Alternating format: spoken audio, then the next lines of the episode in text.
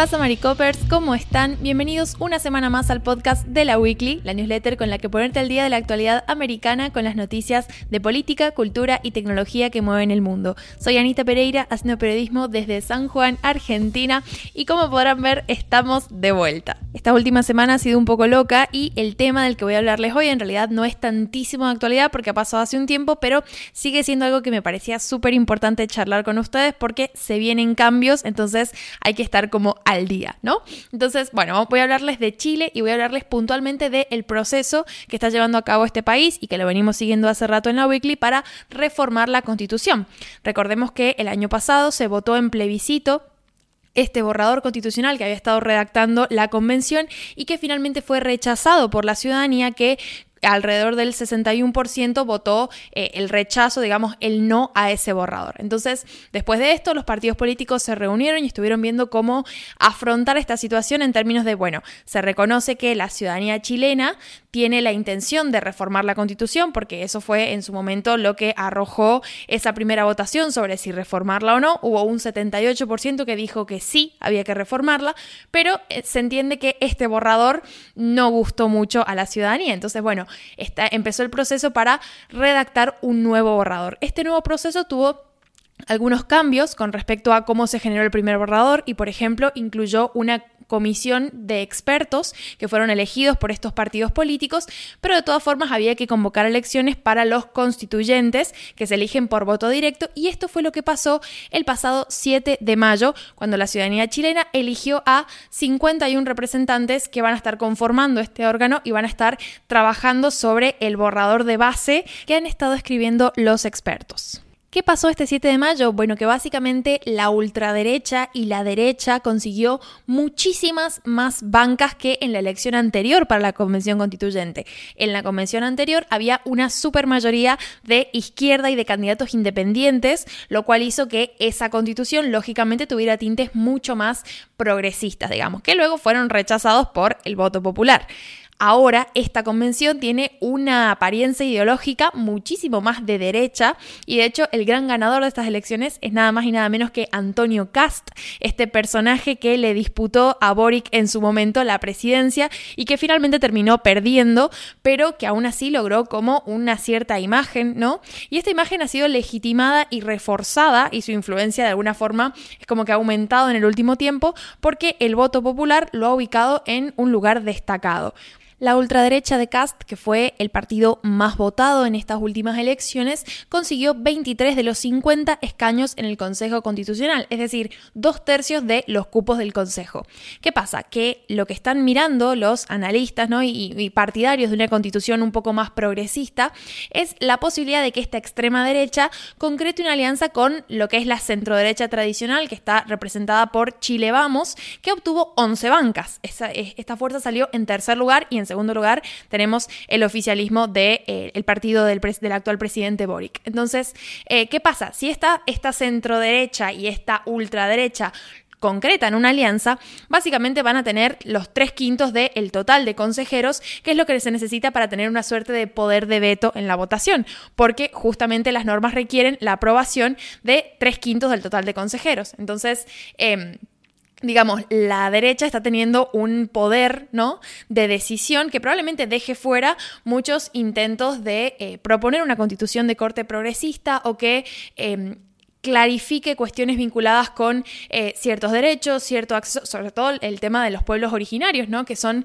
eh, los mapuches, digamos, son una, cuestión de mucho peso en eh, Chile y de hecho fue la propuesta de considerar Chile un Estado plurinacional, lo que dicen muchos hizo que mucha gente votara en contra del el anterior borrador constitucional. Entonces, bueno, con este nuevo, este nuevo mm, corte ideológico del organismo que va a estar encargado de redactar la constitución, tenemos una perspectiva de borrador de constitución diferente, porque obviamente no va a llegar a ser la misma propuesta que se rechazó en el pasado. Un poco es la idea, porque justamente esa propuesta fue rechazada por la población, entonces se entiende que lo que quiere la ciudadanía de Chile es diferente, pero lo que están viendo algunos analistas es que este combo Esta suerte de cóctel de derechas podría terminar generando un texto constitucional que sea todavía más restrictivo y conservador que el actual, que es el heredado de la dictadura de Pinochet y justamente del que eh, Chile quiere deshacerse, ¿no? Porque trae aparejados un montón de cuestiones que no solamente no se condicen con las necesidades actuales de la población chilena, sino que también están asociadas a un periodo bastante oscuro para los principios democráticos en Chile. De momento, la incógnita es ¿Cuál va a ser la estrategia que va a encarar el presidente Boric para contrarrestar este enorme poder de decisión y de influencia en el texto constitucional que va a tener la derecha? Por lo pronto lo que sabemos es que es, digamos, son sus declaraciones luego de que se supiera el resultado de esta elección, porque bueno, Boric tiene esta cuestión, ¿no? Bastante de reconocer los errores, que puede sorprender a algunos, a otros no a mí me parece una estrategia política bastante curiosa, ¿no? Porque quizás no estamos muy acostumbrados a esto, pero él básicamente dijo, o sea, reconoció que el proceso constitucional que había estado liderando la izquierda no fue del todo representativo, como que no supieron escuchar a cierto sector de la sociedad, que finalmente se hizo escuchar a través del voto y a través de este rechazo al texto constitucional presentado el año pasado. Entonces, lo que le dijo a la derecha, ¿no? Que ahora está como victoriosa, es básicamente no cometan los mismos errores que nosotros. Y un mensaje bastante fuerte, ¿no? Bastante eh, interesante en términos de, conciliación y de, bueno, eh, digamos, no, no, no, vamos a ningún lado si estamos en un extremo o el otro, pero resta ver efectivamente cómo se va a estar desempeñando este organismo y qué respuesta va a tener Boric si el texto constitucional finalmente es bastante agresivo, ¿no? En términos de eh, la ideología de derecha. Entonces, bueno, eso por un lado y por otro, el tema, en el tema de los plazos, para que ustedes vayan estando eh, atentos a cómo se van a ir desarrollando las cosas, este Consejo Constitucional que fue electo el pasado 7 de mayo va a empezar a trabajar el próximo 7 de junio y tiene hasta noviembre para presentar el nuevo texto constitucional. Ellos van a estar trabajando, como les decía, sobre la base que redactó el Comité de Expertos y el Comité de Expertos se ha basado en los acuerdos que se hicieron en diciembre entre los eh, partidos políticos, como por ejemplo el hecho de que no se va a alterar el sistema político actual, porque bueno, el anterior borrador constitucional proponía, por ejemplo, eliminar el Senado, y eso fue súper polémico, entonces no se va a cambiar el sistema político actual, no se va a cambiar el modelo económico tampoco, y en, la base de esas, eh, de esas concesiones o esos acuerdos que hicieron los partidos políticos, el comité de expertos está redactando un texto base. Sobre ese texto base van a debatir y van a terminar de acordar los puntos los, eh, eh, los nuevos miembros del Consejo Constitucional. Y en el próximo 17 de diciembre, es decir, a fines de este año, ese texto se va a someter de nuevo a un plebiscito donde la ciudadanía finalmente va a tener la oportunidad de expresarse sobre ese texto constitucional y veremos si Chile consigue renovar su constitución o pasa lo mismo del año pasado y se vuelve a rechazar.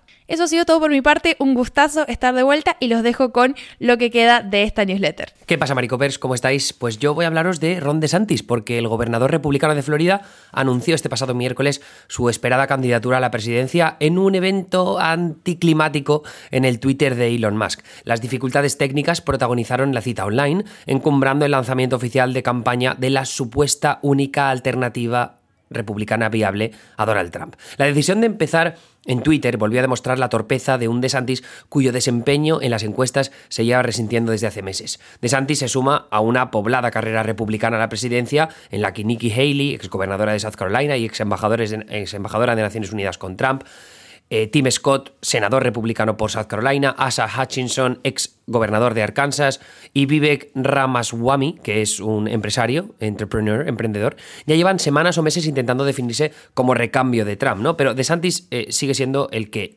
lo peta en las encuestas, en relación al resto, ¿no? El resto pues saca dígitos unitarios, ¿no? Eso es como el 1%, el 2% en las encuestas. De Santi está por encima del 20 en la mayoría de ocasiones, ha estado mucho más cerca de Trump en el pasado, pero últimamente no, por eso de ahí que os decía yo que se estaba resintiendo.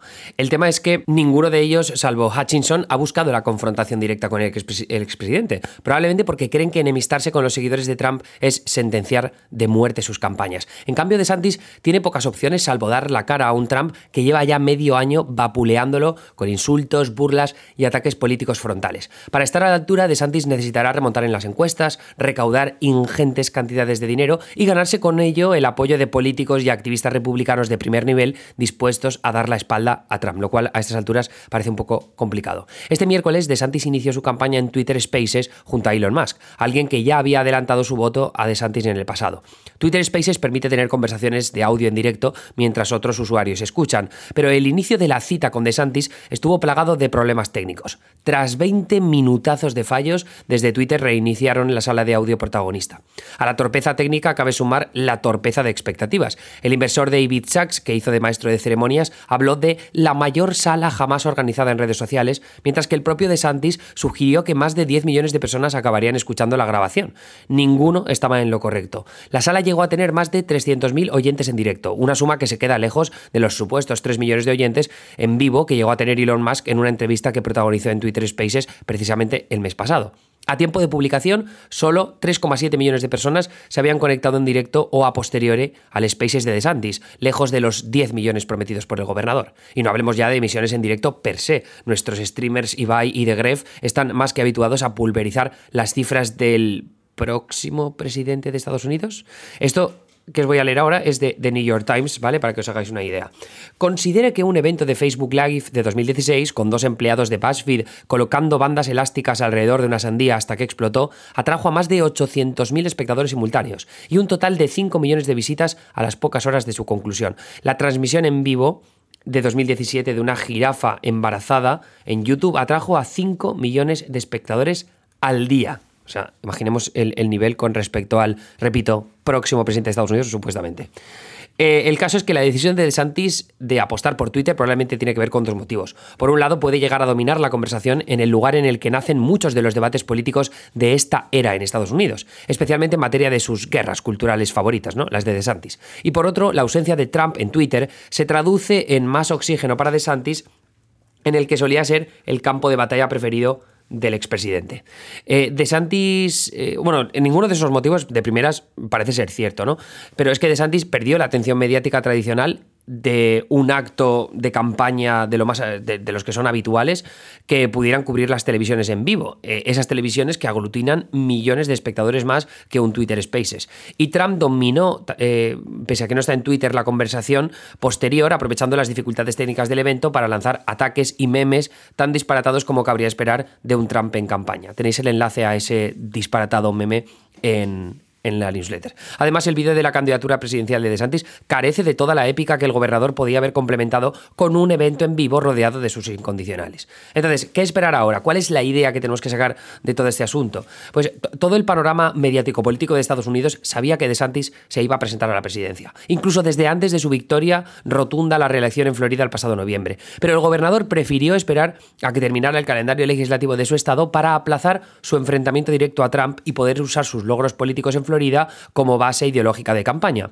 Uno de los principales mensajes de esa campaña es el de usar su proyecto conservador en Florida como modelo para devolver la grandeza al resto de Estados Unidos es un poco el American Comeback que llama él, pero es como el Make America Great Again, básicamente, pero con un nombre distinto.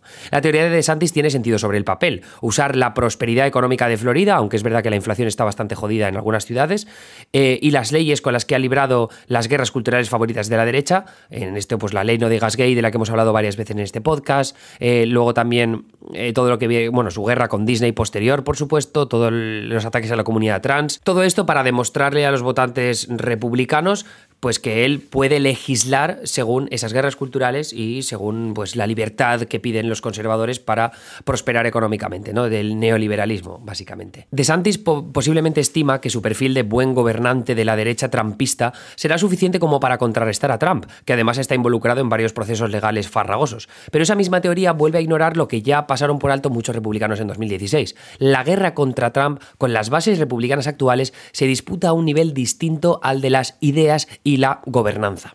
¿Y cuál es ese nivel distinto? Pues el del carisma y la autenticidad, dos facetas que DeSantis ha evidenciado no tener con pues la falta de sangre a la hora de combatir a Trump, lo mucho que esperó antes de anunciar candidatura cuando todos sabíamos que se iba a presentar y por supuesto ese flagrante y constante grito al vacío que transmite cada vez que tiene que interactuar con donantes, votantes o con la prensa.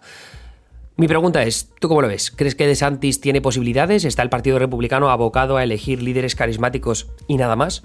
Esa es mi pregunta para esta ocasión.